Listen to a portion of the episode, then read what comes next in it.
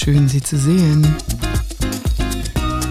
Denkanstöße über das Thema Liebe von und mit Kerstin Kegel und Michaela von Eichberger. Schön, dich zu sehen, Kerstin. Schön, dich zu sehen, Michaela. Ich fange an wie letztes Mal. Das hat sich ja schön eingebürgert. Unser letzter Podcast handelte von Ordnung und Chaos. Und da gab es jede Menge Feedback. Kannst du dir wahrscheinlich denken. Klar. Einiges habe ich ja auch mitgekriegt, die Diskussion. ja, es gibt, also unwahrscheinlich viele Leute haben uns recht gegeben. Natürlich gibt es nur eine einzige Art und Weise, seine Klorollen zu Hause aufzuhängen. Und zwar mit dem Blättchen nach vorne. Genau. Und das ist aber auch wirklich, das war ja eine Nicklichkeit. Weißt du, wir haben uns darüber unterhalten. Du hast den zweiten Hauptsatz der Thermodynamik angebracht. Ich habe die Mandelbrotmenge angebracht. Aber was, hat, was ist in den Köpfen hängen geblieben? Die Klopapierrolle, das nervt. Deswegen gleich zum nächsten Feedback. Und das finde ich ganz wahnsinnig. Ich habe unwahrscheinlich viel. Also das, das nächste, was total getriggert hat und eigentlich auch was am meisten getriggert hat, das muss ich jetzt doch auch mal eine Lanze für meine, bei meinen Freund, für meine Freunde brechen.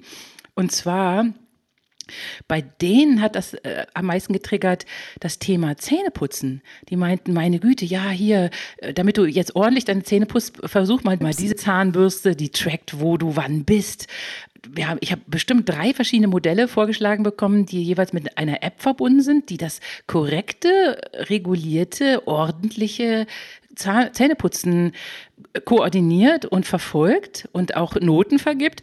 Was du schon intuitiv kannst, könnte ich rein theoretisch nur mit einer App. Aber dann, es gab ein ganz, ganz wunderbares Feedback von einem Hörer namens Martin und der meinte, liebe Michaela, das, was du machst, ist dasselbe, was mein, oder das gleiche, was mein ähm, Rasenmäherroboter macht, der geht auch chaotisch über den Rasen, aber hinterher ist alles gleichmäßig gemäht, weil Chaos ergibt am Ende eine ordentlich gemähte Wiese. Und das ist ja auch das, was du sagen wolltest, Kerstin, oder? Ja. also das ist, äh, das ist das Schöne. Also, also man kann es, naja, oh, da können wir jetzt wieder diskutieren, vice versa. Äh, ergibt Chaos Ordnung oder folgt auf Ordnung immer Chaos?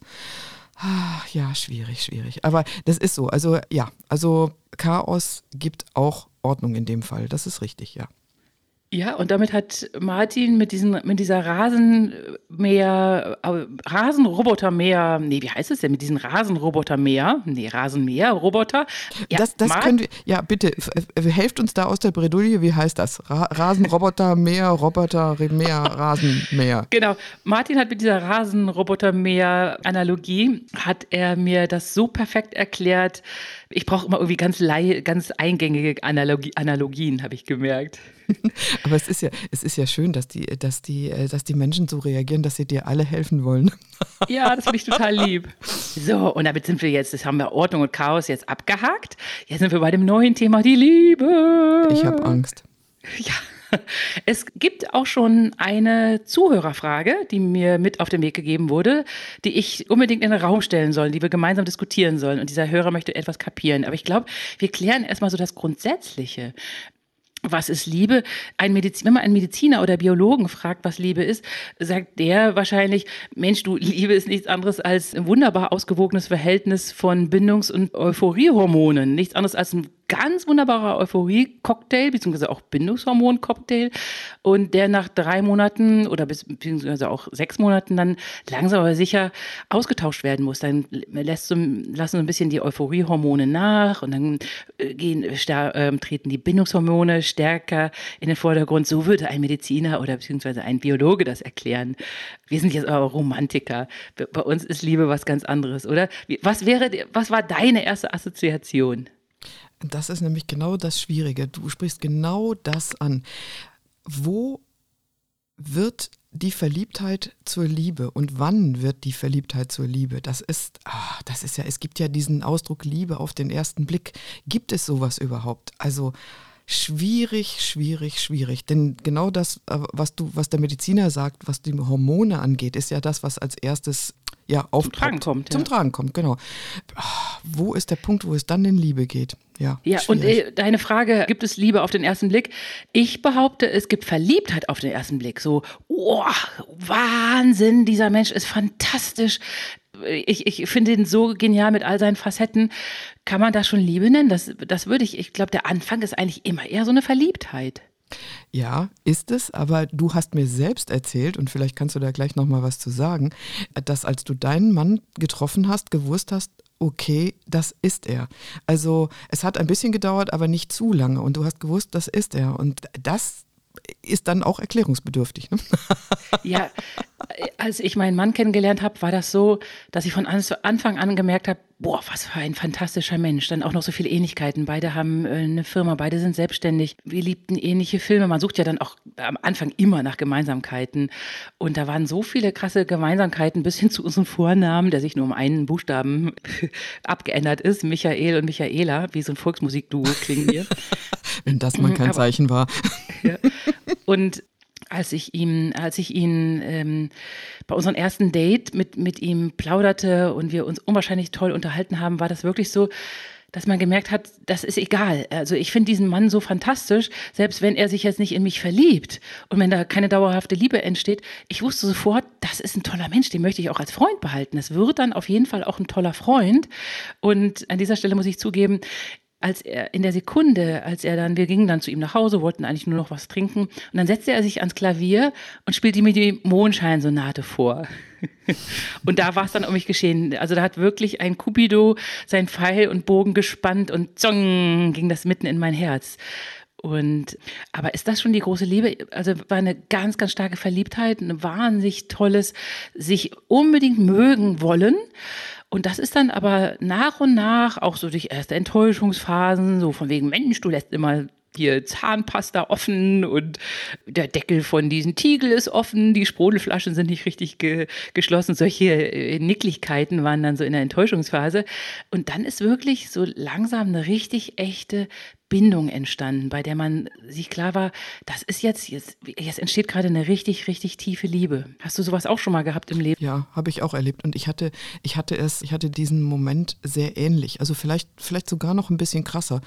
Der Mann, mit dem ich, also mein Partner, mit dem ich die IT-Firma aufgebaut habe, den habe ich auf einem Event kennengelernt. Also damals wurde, wurde die Oracle 8i-Datenbank vorgestellt. Das war ein Riesenevent in Hamburg in der Halle, wo der König der Löwen war vorher im Hafen, wo er vorher, glaube ich, Buddy Holly gespielt hat, also irgendwie so ein Zelt, Zeltkonstrukt im Hafen. Und ich bin ich weiß das genau, wir haben uns unterhalten und wir haben dann geschrieben, äh, einen Tag später und nochmal einen Tag später geschrieben, alles rein beruflich erstmal, aber ich wusste, ich bin zu meiner Mutter gefahren und habe gesagt, Mama, ich habe den Mann meines Lebens kennengelernt. Also es ist irre, aber das, das war so. Ich war davon fest, fest, fest überzeugt. Und wir haben etwas gemacht, was ich nie jemandem empfehlen würde. Also jeder, der mir das erzählt, dem würde ich einen Vogel zeigen und würde sagen, du spinnst. Ich bin mit diesem Mann zusammengezogen, nachdem wir uns fünfmal getroffen haben. Wir sind fünfmal spazieren gegangen, haben die, die Nacht über geredet. Wir haben uns fünfmal getroffen und sind aufs Geratewohl zusammengezogen. Gut, also ich wäre nicht, wer ich bin, wenn ich nicht ein kleines Sicherheitsnetz gehabt hätte, nämlich wir sind in ein Haus gezogen, das zwei Wohnungen, zwei separate Wohnungen hatte. Also wäre das nicht, hätte das nicht funktioniert, dann hätten wir in den beiden Wohnungen getrennt leben können und alles wäre gut gewesen. Also es war so ein Reihen-Endhaus. Aber ja, also das war so. Ich kenne diesen Moment. Leider hat, also ich, ich glaube, ich habe diesen Mann sehr, oder ich weiß, ich habe diesen Mann sehr geliebt. Aber das Leben hat eine andere Geschichte erzählt. Und ja, das hat nicht gehalten. Aber ich freue mich, dass, dass ich das erleben durfte. Also ich bin wirklich, ich fühle mich sehr gesegnet, dass ich ähm, so eine tiefe, ein tiefes Gefühl und eine tiefe Liebe empfinden konnte. Genau. Es ist ja völlig egal. Irgendwann äh, endet ja alles. Auch unser Leben endet irgendwann. Und ähm, es ist ja schön, dass man so gefühlt hat und so geliebt hat und äh, das alles fühlen konnte. Und ich sehe das auch. Ich, man sieht ja Liebe auch in so vielen Menschen. Und da geht einem oft das Herz auf. Ich erinnere mich an eine ganz, ganz liebe Freundin, die habe ich von Schulzeit an. Und die war immer so eine taffe und auch immer gern Single und äh, eine ganz tolle, taffe Singlefrau zeitlebens. Und ich hatte aber trotzdem auch nie das Gefühl, dass sie sich so darüber lustig macht, wenn ich zum Beispiel mit meinem Freund oder äh, was weiß ich so, nee, na, mein Liebi und so. Man wird ja manchmal so ein bisschen liebkosend. Ich glaube, sie hat dann immer so ein bisschen geschmunzelt und stand so über den Dingen und irgendwann wurde sie zur Ziehmutter ihrer Nichte. Und die, sie hat ihre Nichte so unfassend, so wahnwitzig stark geliebt. Da ist eine richtige, fast wie eine Mutter-Kind-Bindung entstanden mit so einer großen Liebe, die man gesehen hat. Und ich muss sagen, meine Freundin hat sich in der Sekunde, in der ich das so gesehen habe, so gewandelt. Liebe macht so weich. Es ist so schön. Es ist egal. Also, wenn man äh, Menschen sieht, die wirklich wahrhaftig lieben, und egal, ob sie einen Partner lieben oder ein Kind lieben oder eine Nichte lieben, wenn man merkt, boah, das so eine unfassbare Bindung und so eine, eine liebevolle Art, da geht einem doch das Herz auf. Das ist so, aber ich frage mich gerade, wenn ich dich so reden höre, ist oder kennzeichnet die Liebe, dass man selbst nur das Beste für den anderen wünscht und sich selbst total zurücknimmt oder ist das vielleicht auch falsch verstanden? Denn du kennst das auch. Also jeder, der liebt, weiß, dass es, also ich will jetzt mal sagen, ich sag mal ganz theatralisch, äh, äh, er würde sein Leben für, für jemand anders geben, wenn es wenn das dann erforderlich wäre oder so. Die Frage ist nur, wo ist die Grenze also zwischen wirklich wahrhafter tiefer Liebe und vielleicht einer Obsession oder, oder einem ich weiß nicht, mir fällt gar kein anderes Wort an, aber du weißt, was ich meine, ne? Dass, dass du. Ja, gute Frage. Ich glaube, sich selber komplett zurücknehmen ist immer total falsch. Auch wenn Eltern zum Beispiel ihre Kinder lieben. Eltern müssen ja trotzdem Eltern sein. Kinder sind ja wie Schiffe, die man ins Leben hinausschickt als wunderbare Menschen, die vielleicht den Nobelpreis gewinnen. Sage ich immer meinen Neffen. Klar. Gewinnt den Nobelpreis. Logisch. Äh, eure Eltern haben euch in das Leben geschickt. Äh, rettet die Welt, sorgt fürs Weltfrieden. Das im Best Case. Aber man hofft ja einfach, dass Kinder was Tolles werden und Eltern, die sich komplett wegnehmen, äh, äh, sich selbst als, als, als Mensch, das finde ich immer ganz irritierend. Ich habe Freunde, deren Kinder wissen nicht, dass, dass sie, als sie noch berufstätig waren, die Mutter zum Beispiel, dass sie Dozentin und fast eine, oder eine Professorin war und wahrscheinlich viele Jobs gemanagt hatte, Bücher rausgebracht hat, einen Bus gefahren ist, einen Führerschein hat. Das, das musste, das wissen die Kinder alles gar nicht. Manche Eltern gehen so darin auf. Und das Gleiche gilt auch für Beziehungen. Wenn du dich in einer Beziehung so zurücknimmst, dass du selber gar nicht mehr vorhanden bist und nur noch für, die, für den Partner lebst und der Partner nur alleine brillieren darf, das ist doch keine Liebe. Man möchte doch im besten Fall, müssen doch beide brillieren. Und genau das ist ja das Problem. Das Problem ist, die Balance zu finden, oder? Also sich selbst zu lieben und gleichzeitig den anderen. Also ähm, und, dann, und das auch noch gleich stark. Also ich weiß gar nicht, ob das überhaupt möglich ist. Also natürlich dann äh, in der Situation jeweils mal etwas mehr Selbstliebe und mal etwas mehr Liebe für den anderen. Aber diese Balance ist sehr, sehr schwer, glaube ich. Finde ich gar nicht. Also nicht? als erstes muss ich mich doch selber auch mögen, also mich selber lieben. Also es fängt ja alles bei der Liebe für mich selbst an. Als erstes bin ich fürsorglich zu mir selber. Nur dann kann ich doch auch dem anderen Fürsorge angedeihen lassen und für den anderen da sein.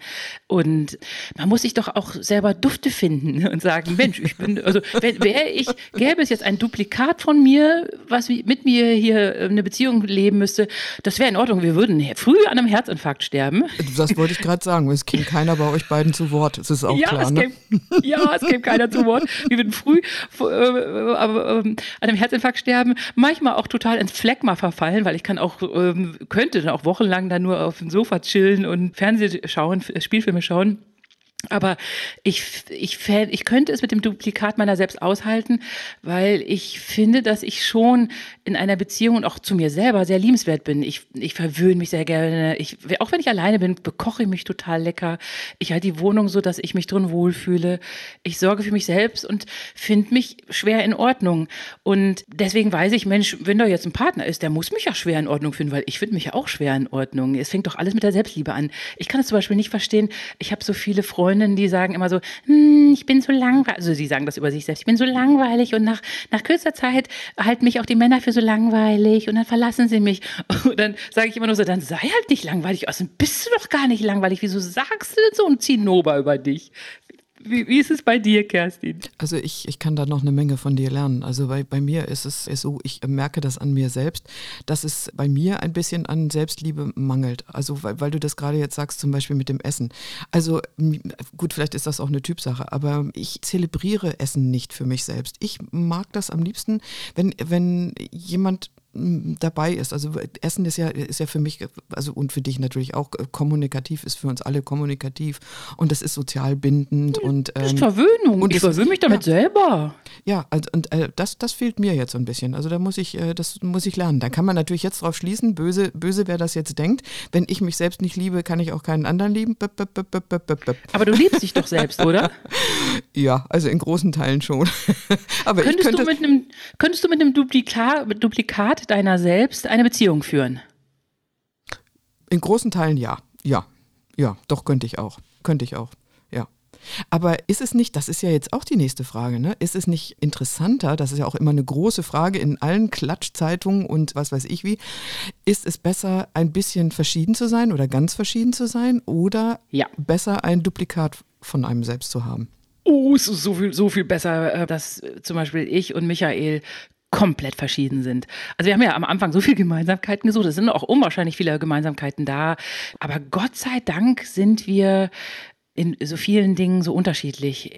Ich bin oftmals äh, sehr hektisch aufbrausend und äh, wenn es zu Streit käme, der bei uns komischerweise, lustigerweise äh, gar nicht so oft entsteht, aber wenn man über irgendwas diskutiert, ja zum Beispiel über, über Politik diskutiert, bin ich oftmals aufbrausend und Michael ist ein ganz wahnsinnig toller Kommunikator, der ist ruhig, der ist geschillt, der ist eigentlich immer mein Gegenpol. Bin ich in manchen Sachen chaotisch, ist er geordnet, ist er in manchen Sachen chaotisch, bin ich geordnet. Ich, ich gucke immer, dass er auch ja nichts vergisst auf seinen Reisen lesen, dass die Tiegel alle geschlossen sind, dass Zahnpasta zu ist. Ähm, er sorgt dafür, dass alle unsere Steuerunterlagen geordnet sind und so. Ganz fantastisch. Und wenn wir eine Diskussion haben oder irgendein Streitgespräch über über irgendwas äh, Philosophisches oder was Wissenschaftliches, da kann er ganz toll kommunizieren und immer sehr differenziert erklären und immer sehr wertschätzend kommunizieren und erklären. Und das fand ich von Anfang an so super, als wir das erste Mal sowas wie eine Diskussion über irgendwas hatten war ich begeistert davon, wie er es schafft, dass man nicht wie so ein HB-Männchen explodiert, sondern dass er wirklich sagt, guck mal, ich habe das doch so und so gesehen und du hast eben das so verstanden und wir sind doch im Grunde auf einen Nenner und ich so, stimmt, verdammt, mit diesem Mann kann man gar nicht streiten. und es ist so wohltuend, weil das Leben ist viel zu kurz für Streit. Wie ist es bei dir? Aber du hast da einen ganz anderen Gedanken. Ja, ich denke die ganze Zeit darüber nach, dass Liebe ja auch Offenheit bedingt. Also ich muss mich öffnen, meiner Meinung nach, um wirklich lieben zu können und tiefe Gefühle zuzulassen. Aber ich ertappe mich selbst dabei, dass ich häufig denke, wenn ich mich jetzt zu sehr öffne, dann kann ich ja auch sehr verletzt werden und dann ist das schwierig, so eine Balance zu finden zwischen, ich öffne mich für einen neuen Partner, den ich ja gar nicht kenne, wo ich gar nicht weiß, mm, ja, also ich habe eine Hoffnung, der ist so und so, aber ich weiß es ja nicht, wie es wirklich ist. Öffne, ich öffne mich dem und gucke, was da kommt oder ich bin auch ein bisschen zurückhaltend und äh, schütze mich ein bisschen, indem ich dann doch nicht ganz so aufmache. Und wie gesagt, diese Balance ist eine ganz schwierige. Und ich glaube, dass viele, viele Leute in diesem Zwiespalt stecken heutzutage, weil die Zeit so schnelllebig ist, weil man das Gefühl hat, man ist austauschbar und an der nächsten Ecke wartet schon jemand anders. Und ja, wer weiß, wer weiß. Ich verstehe, was du meinst. Aber das Risiko muss man eingehen. Das ist ja auch mit Freunden so. Man setzt ja unwahrscheinlich viel Vertrauen und, und Freude und Euphorie in Freunde. Und ähm, egal, ob es jetzt ein Partner ist oder auch bei Freunden, alles, äh, wo man eine Bindung eingeht, da kann man natürlich jederzeit brüskiert werden und enttäuscht werden. Und ähm, dummerweise ist ja nichts sicher in diesem Leben. Der, der, der andere, toi, toi, toi, ich klopfe jetzt dreimal auf Holz, der andere kann sterben, der kann schwer krank werden, der kann plötzlich sich komplett, man weiß es ja nie, in jemand anders verlieben. Dafür ist, da, es gibt für nichts eine Sicherheit. Auch ein, ein ich bin so froh, äh, dass Michael und ich verheiratet sind. Das ist aber, äh, die Hochzeit war einer, oder der Tag, an dem wir geheiratet haben, einer der tollsten Tage meines Lebens. Aber ich weiß, dass es ja trotzdem keine Sicherheit ist. Es kann alles irgendwie auf es kann alles Mögliche passieren. Und trotzdem sage ich, ich gehe das Risiko ein. Ich liebe trotzdem, auch wenn ich total enttäuscht werden kann. Ich setze alles auf eine Karte. Ich umfange auch Freunde mit einer umfassenden Liebe und lasse nicht locker und empfinde tolle Freundschaften teilweise, ähm, wenn man merkt, Mensch, da ist ein auf der Gegenseite gar nicht mehr so viel, ist es oftmals fast auch ein ganz schöner Einschnitt. Die, diese Enttäuschung kann bei allen passieren, ob bei guten Freunden oder bei dem Partner. Dieses Risiko gehört doch zum Leben dazu, oder nicht? Ja, das, das Risiko gehört dazu. Es gibt nur viele Menschen, die so tief enttäuscht worden sind, dass es sehr, sehr lange dauert, ähm, bis die bis die, ich will nicht sagen, die Wunden, Wunden sind geheilt. Die, ich, ich, ich, ich äh, glaube nicht, dass Wunden heilen. Ich glaube nur einfach, dass sie, dass sie äh, verblassen. Und der, deren Vergangenheit ist so präsent, dass sie, dass sie das nicht, nicht wegschieben können und äh, dass das beim Kennenlernen immer noch mitschwingt. Was ich mir auch so gedacht habe, als ich dir zugehört habe, ist, äh, ist eine Frage, wie ist denn das mit, mit der Liebe? Also würdest du sagen, die Liebe ist allumfassend, wenn sie auch die Sexualität mit äh, mit einschließt? Nein, oder ist die Liebe an sich, oder gibt es eine stärkere Liebe, vielleicht sogar provokativ gefragt, eine stärkere Liebe zwischen Menschen, die nicht sexuell verbunden sind? Nein. Ich glaube, du willst mich ablenken. ich bleibe bei diesem Risiko, was man eingehen muss. Aber als wir geheiratet haben, hat mich als Vater, der Pfarrer war, ganz toller Pfarrer, muss man wirklich sagen, toller evangelischer Pfarrer, hat er das hohe Lied der Liebe vorgelesen. Und da war ich ganz konsterniert und ich dachte mir so, meine Güte, war Johannes damals schon irgendwie ein Eheberater oder ein, oder ein, ein Liebesberater? Die, diese Sachen, die da drin stehen, Liebe vertraut, Liebe hofft, Liebe erfreut sich an der Wahrheit, Liebe erfreut sich nicht an der Ungerechtigkeit. Liebe rechnet keine Ungerechtigkeiten auf, macht keine Aufzeichnung von Unrecht. Liebe ist nicht leicht verärgert. Liebe ist nicht unhöflich, äh, treibt keine vorsätzlichen Boshaftigkeiten. Das ist so wahnsinnig ich fand das so wahnsinnig modern. Und auch dieses äh, Liebe ist nicht unhöflich, was ich oftmals äh, Freunde behaupten, sie wären verliebt noch in ihren Partner und haben eine liebevolle Partnerschaft angeblich, aber sie reden so wahnsinnig respektlos miteinander und sind so, unhöflich miteinander. Und dann frage ich mich auch, was hat das mit Liebe zu tun, wenn man gar nicht merkt, wenn man so eine Art Betriebsblindheit für den anderen entwickelt und gar nicht merkt, dass man gar nicht mehr liebevoll mit ihm redet. Hast du das auch schon bei anderen beobachtet, dass du, mir denk, dass du dir denkst, warum sind die beiden noch zusammen? Die reden ja gar nicht mehr respektvoll miteinander. Sie, äh, der eine lästert über den anderen, wenn man sie alleine trifft. Warum sind diese Menschen, Menschen zusammen? Hast du, hast du, kennst du solche Pärchen? Ja, kenne ich, kenne ich. Ich kann aber lang, äh, leider nicht lange in deren Gesellschaft verbringen, weil mich diese Energie, die da aus, ausgesendet ja. wird, diese negative Energie, mich so fertig macht, also dass, dass ich das nicht ertragen kann. Das ist, ähm, da, da wird die, die Luft für mich dick. Also ich, ich, ähm, ich, die, die senden sowas aus, da kann ich nicht mehr atmen. Also ich weiß, es gibt solche, solche Konstrukte, wo Partner ihre Energie voneinander ziehen und auch in diesem Aufreiben die, sich gegenseitig Energie geben. Schlimmer noch, wenn einer diese Energie hat und der andere einfach nur noch reagiert und irgendwie ähm, ja fast wie ein Co-Abhängiger dann ähm, alles mit sich geschehen lässt. Aber ich, ich kann ja, das nicht. Ne? Ich, ich, kenne das auch, aber das ist, das ist äh, auch die Empfänger. Deren, ja, das ist ja. vielleicht deren Dynamik halt einfach, ne?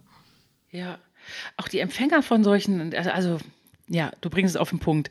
Und das war ein Phänomen, was ich noch auch ganz, ganz häufig beobachte im Freundeskreis ist, ähm, ich kenne ja unwahrscheinlich viele Singles, Single-Frauen, unwahrscheinlich viele. Und wenn man die mal fragt, Mensch, du suchst du tatsächlich einen Partner? Ja, ich suche einen Partner. Und wenn man die dann fragt, wie soll denn eigentlich dein Partner sein, dann zählen die dir eine endlose Litanei an Dingen auf, die er nicht sein soll. Er soll nicht rauchen, er soll nicht dies, er soll nicht jenes. Ähm, die können dir eine Moral predigen, eine endlose äh, Litanei an Dingen halten, die, sie, die der Partner nicht sein sein soll, anstatt einfach mal zu sagen, ja Mensch, ich suche einen freundlichen, humorvollen Akademiker, so positiv formuliert. Das, das, das ist ja, kennst du sowas auch? Klar. Und wenn man, wenn man an das Gesetz der Anziehung und an die, an die Wünsche ans Universum glaubt, dann ist das natürlich genau das Falsche, weil ähm, nicht wird nicht gehört, wird nicht von dir, also deinem Körper, von deinem, von deinem Unterbewussten wird das nicht, nicht gehört, sondern es wird das, es wird das nicht weggelassen. Also er soll nicht rauchen. Ja. Das heißt, okay, ich suche jemanden, der raucht. Ja. Und, und das ist, das ist natürlich sehr fatal. Also das finde ich, sollte man sich im, was heißt, sollte man sich im Rat, jeder Ratschlag ist ein Schlag, aber. nee, so als Tipp. Ja, als wenn, Tipp, ihr da draußen, ihr Single Ladies. Genau, positiv formulieren formulieren. genau, ja. sagt doch einfach, was er sein soll. Genau. Wünscht euch, wünscht euch, wünscht euch was und nicht nicht, sondern wünscht euch das, was ihr gerne haben möchtet. Und keine und, Negativliste. Äh, weißt du, wo mir auch immer das Messer in der Tasche aufgeht, wenn Frauen sagen, oh, der ist zu lieb, den möchte ich nicht, nee, der ist zu lieb. Oh, denke ich mal, was willst du denn?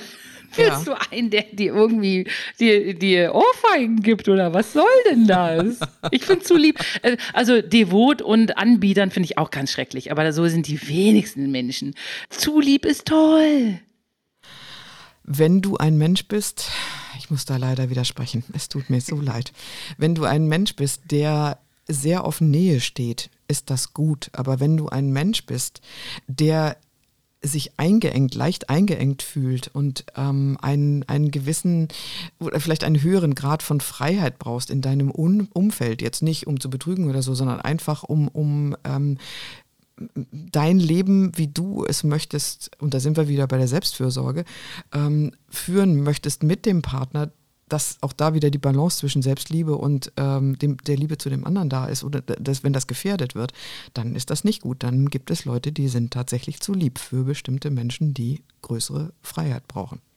Aber zu liebe Menschen wären ja dann so, die würden dann sagen, ach, du brauchst da jetzt deine Freiheit, dann lasse ich dich mal den, das ganze Wochenende alleine werkeln. Mach, mach du dein Ding, ich mach mein Ding. Zu liebe Menschen haben ja Verständnis. Da kommen wir wieder auf den Punkt zurück. Zu liebe Menschen vergessen sich selbst. Sie haben Bedürfnis nach Nähe, nach mehr Nähe und geben dieses Gefühl zugunsten oder für den anderen ein Stück weit auf. Und das, ich gebe das zu bedenken. Oh nee, äh, da muss ich aber sagen, ähm, da muss ich, äh, da muss ich jetzt sagen, äh, Michael würde ich jetzt zum Beispiel als zu lieb bezeichnen. Aber der, der gibt sich never ever auf. Noch nie hat er sich aufgegeben. Äh, ich habe ihn ja, ich habe ihn kennengelernt und habe gesehen, wie er mit seinen Angestellten geredet hat. Und dann äh, äh, eine, ein Angestellter hatte seine ganze Fotoausrüstung ähm, mitgenommen, mit nach, zu sich nach Hause genommen für einen Filmdreh, obwohl Michael ein Model da hatte, was fotografiert werden musste. Und Michael meinte dann zu dem, äh, zu dem Angestellten am Telefon, ja Mensch, nee, nee, dann behalt die Kamera. Ich versuche mich irgendwie anders zu behelfen. Ich äh, kriege das schon hin dann äh, habe ich gesehen, meine Güte, der hätte natürlich auch sagen können, so, die Fotoausrüstung ist sofort wieder hier. Nein, Micha ist tatsächlich so ein bisschen zu lieb, der, der lässt sich einiges gefallen und guckt dann aber, wie er so ein Workaround schafft. Und das fand ich so honorig und so toll, dass er da einfach sagt, dass er so unkompliziert ist. Es ist eine wahnsinnig fantastische, liebevolle Unkompliziertheit. Und da wusste ich schon damals, das ist toll. Das wird, das wird bestimmt eine tolle Beziehung, weil er nicht alles auf Butterbrot schmiert und nicht sagt, du hast jetzt aber da einen Fehler gemacht, sondern der guckt immer, hm, dann mache ich einen Workaround. Was? Du hast jetzt Folgendes? Ach, das schaffe ich irgendwie. Und ich meine jetzt mit zu lieb, glaube ich, was ganz anderes als du. Ähm, Michael ist durchaus auch ein Mensch, der selber auch unwahrscheinlich viel Zeit für seine eigenen Projekte braucht und dann auch mal seine eigenen Freunde treffen muss. Und, und ich auch. Ich gehe zehn Tage nach Hamburg und Michael sagt, hier, hab Spaß und dann macht er seine eigenen Projekte. Ich glaube, ähm, wir verstehen da wahrscheinlich was anderes unter zu lieb. Das Ding ist, das ist das meine ich aber zu wissen, äh, was deine Freundinnen meinen. Das ist das, was zu lieb ist. Wenn einer sagt, oh ja, selbstverständlich und immer gerne und so, und dann gibt es halt, dann gibt es eben, dann gibt es eben Frauen, die, äh, die sagen, also die empfinden das dann als Ja sagen und als, ja, als einfach zu dicht, ne? So, jetzt kommen wir noch zu der Frage des Zuhörers. Wir wollen doch auch so ein bisschen die Zuhörer mit einbinden.